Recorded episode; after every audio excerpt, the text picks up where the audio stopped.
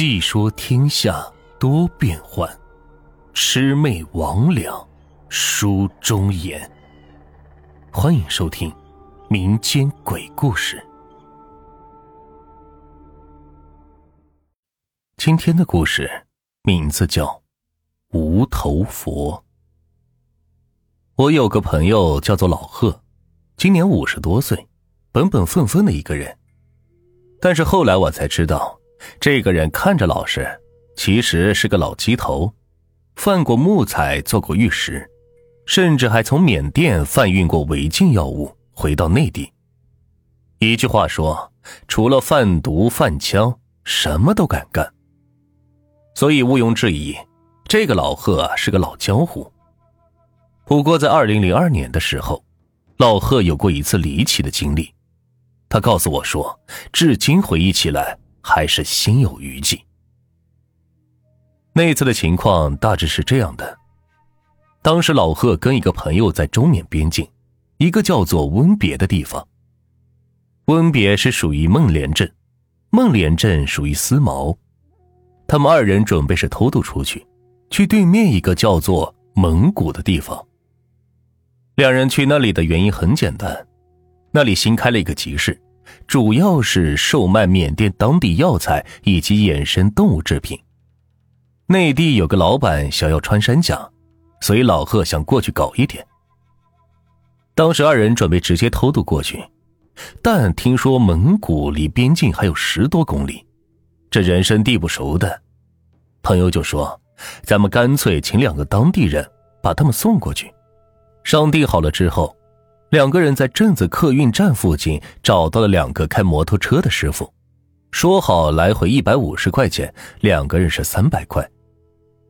这说好了价钱，四人便上了路。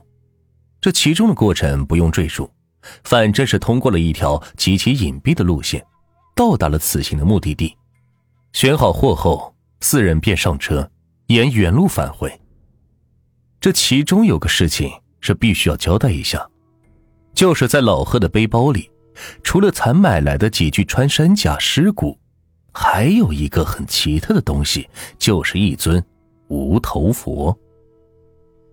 这个东西是老贺选货的时候在旁边的一个摊子上发现的，那是一尊铁佛，有一尺来高，通体漆黑，呈坐像，但是这个佛有点古怪。没有脑袋。老贺这个人对古玩一直有兴趣，就过去拿在手里边是把玩了一会儿，并且是问了问价格。摊主是个缅甸人，说不来中文，还是请另外一个缅甸人当翻译，说了价钱。当然，这个价钱是人民币，也不贵，不到三百块。老贺听了之后觉得还可以，又随便还了还价，便摸钱买了下来。当时买的时候也咨询了一下，问这座铁佛怎么没有脑袋呢？这摊主是叽叽咕咕说了一句什么，老贺当时也没有听懂。那个翻译就说铁佛是自己来的。好家伙，这自己来的，难道他还伸了腿不成吗？老贺又追问了一句：“什么叫做自己来的？”摊主是看了看他，摇了摇头，就不吭声了。老贺看摊主的样子，加上着急回去，也就没有多问，就取过铁佛往袋子里装。这里还有个细节必须要交代一下，就是当时他那位朋友其实还是有点警惕心的，他劝了一下老贺，说这尊铁佛总觉得不对劲，实在不行咱别要了。再说他还没有脑袋，你花钱买一个残废的佛回去干什么呢？但老贺当时不以为意，这装上包，跟朋友就说：“这东西也不值钱，就当个玩意儿好了。”老贺说完，两人就上了车，准备走人。老贺说：“要是当时他知道这后来会发生这么多事情，他说什么都不会买这个鬼东西呢。”四人装好货，一前一后按原路返回，朋友的车在前面，老贺的车在后面。因为天快黑了，车骑的都很快。大概走了能有十分钟，老贺突然觉得是肚子不舒服，想要拉肚子，这忍了一下还是忍不住，于是就叫司机停车。他停下车后，他随便找了个地方方便，蹲下之后，老贺这是一个痛快呀。不过这上完厕所之后，他就觉得有点古怪，因为这排出来的东西竟然是墨绿色的。但是老贺并没有在意，而是提上裤子继续上路。可让老贺没想到的是，这车刚开了没多久，他又想拉肚子，还是那么着急。于是他又叫了司机停车，跑到眼地里是蹲下。朋友的那位司机是等不了，就嘟嘟嚷嚷的说道：“这眼看着天要黑了，我们就先走了。”老贺也是觉得不好意思，就同意了。让朋友和那个司机先走。这朋友走了之后，老何蹲在地上，又是一阵快意恩仇。可是当他提起裤子站起来，才发现这排出来的东西又是墨绿色的。他当时就纳闷今天没吃什么脏东西啊，怎么是这种颜色呢？没办法，这提上裤子坐上车，让司机是继续前进。当时天已经是黑了。因为怕被边防发现，所以也不敢开灯，就摸黑在林子里边穿行。但是刚开出去几分钟，老贺又忍不住了。这一回司机是不干了，老贺也是很郁闷，就跟司机是掰扯起来。这两人正在纠结，前方不远处是忽然传来了一阵动静，还有手电筒的光亮。司机看到那里，一下子是紧张起来，说那是军用电筒，肯定是边防部队，不能过去了，要走另外一条路。这说着话，就赶紧摸黑掉头，把车开进了一片橡胶林。那司机把车是骑得飞快，而且中途是拐来拐去的，有好几次差点把老贺给甩下来。老贺死死的抱着装货的口袋，跟司机说：“你慢点。”这后面又没人追，这司机也不回头，就说后面有人。老贺是回头看了好几次，这后面是黑乎乎的，手电筒的光也没照过来，这哪里来的人呢？他跟司机就说道：“这部队的人没来，你慢点，慢一点。”但是这个司机头也不回的说：“有人。”说着话，依旧是把车开得飞快。就这种情况下还不开灯。好几次是差点撞上树干，把老贺吓得是心惊肉跳。老贺是擦擦脑门的汗，就跟司机说道：“你这是要开，你也把那个灯打开呀！你这样开是要撞死人的。”但是司机还是头也不回，嘴里就说这两个字：“有人。”这时，老贺突然感觉出来不对劲儿了，因为司机说出那两字的时候，嘴巴内的气息居然是喷到了老贺的脸上。就像是面对着面跟他说话一般。但是这司机在开车呀，肯定是一直背对着他在驾驶。老贺的冷汗就冒了出来，因为周围是异常的黑暗，根本看不清状况，就伸出一只手去摸司机的后背。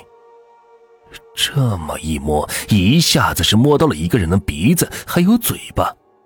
但让老贺害怕的是，这个嘴巴竟然是在鼻子上面热烘烘的张开在出气。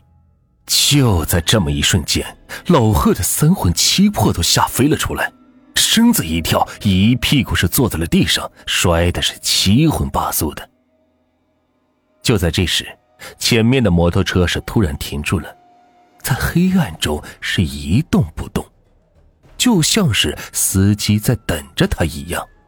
这老贺都快要被吓死了，他哪里还敢过去啊？他坐在地上是一动不敢动，二人就这样在黑暗中是阴森森的对视。就这么对视，足足能有十分钟。老贺再也是忍不住了，摸出随身携带的手电筒，是打开一照，眼前出现了一幅他这辈子都无法忘怀的恐怖画面。司机是人坐在摩托车上，但是他的脑袋就像是脖子被砍断了一样，从前方是倒垂过来，耷拉在背上，眼睛在下，嘴巴在上。此时，司机眼睛一眨不眨的看着他，张大嘴巴还说了一句：“上车。”老贺说：“他当时已经是吓瘫了，哪敢再坐上去，就只有盯着那个怪头是不说话。怪头也是看他不说话，就说道：‘你不走，那我走了。’这说着话，居然是发动了摩托车，一溜烟的是往前开，拐了几个弯很快是不见了踪影。只听到这车是轰咚咚的响，最终连着轰咚咚声。”也是慢慢的消失不见。老贺说：“你能想象到一个人脑袋倒挂在背上，居然还能认清道路开车的情景吗？”当然，最后这个司机把车开到哪里去了，谁也不知道。老贺在地上坐了足足有半个多小时才恢复过来，站起来之后就朝回走去了，走了两个多小时才找到了原来的路。这才碰到了朋友。原来这朋友看他半天不回来，怕他出事，于是又倒回来找他。他把此事一说，朋友跟另外一司机也是吓得说不出话来。后来，因为那个倒头司机把车开走了，货物也在车上，他就跟朋友在客运站是等了几天，寻思着那位司机还能出现。可事实上，那个司机一直没来。也不知死活，二人也是没办法，就又去偷渡一次了孟谷，重新进了一批货。这进货期间，在集市上打听了一下，也没有人知道那位司机的下落。不过，却打听出来另外的事情。在集市摆摊的有一位缅甸老板，他的祖辈是中国人，当年二战的时候是迁移了过来。听了老贺的讲述，仔细询问了一下那尊无头铁佛的模样。问完之后，他很肯定的说：“那东西不是佛，只是形态跟佛类似而已。至于叫什么名字，他也不太清楚。他只听说，在缅甸一个叫做苏芒的山区里，经常是能挖出类似的东西。如果老贺想要知道答案，可以到那个地方去问一问。”老贺听这个老板这么一说，想了想，还是摇了摇头说：“算了，我惹不起。”从那之后，老贺就回到了国内，那边倒是还去，但是再也不敢随便买东西了。后来我问老贺一个问题：为什么当时老贺是三番五次拉肚子？老贺摇摇头说：“后来他在当地也打听了一下，但没人知道原因。”都以为他是中邪了，只是运气好，没有出现那位司机的那种状态。但回来之后，老贺才发现，他当时其实身上佩戴着一串黑曜石的佛珠，其中有几颗珠子突然出现了很多中空的墨绿色的气泡，像是漏气儿了一般，也不知道跟这拉肚子有没有关系。不过很明显。要不是因为这串佛珠，老贺很可能跟那个司机一样，再也回不来了。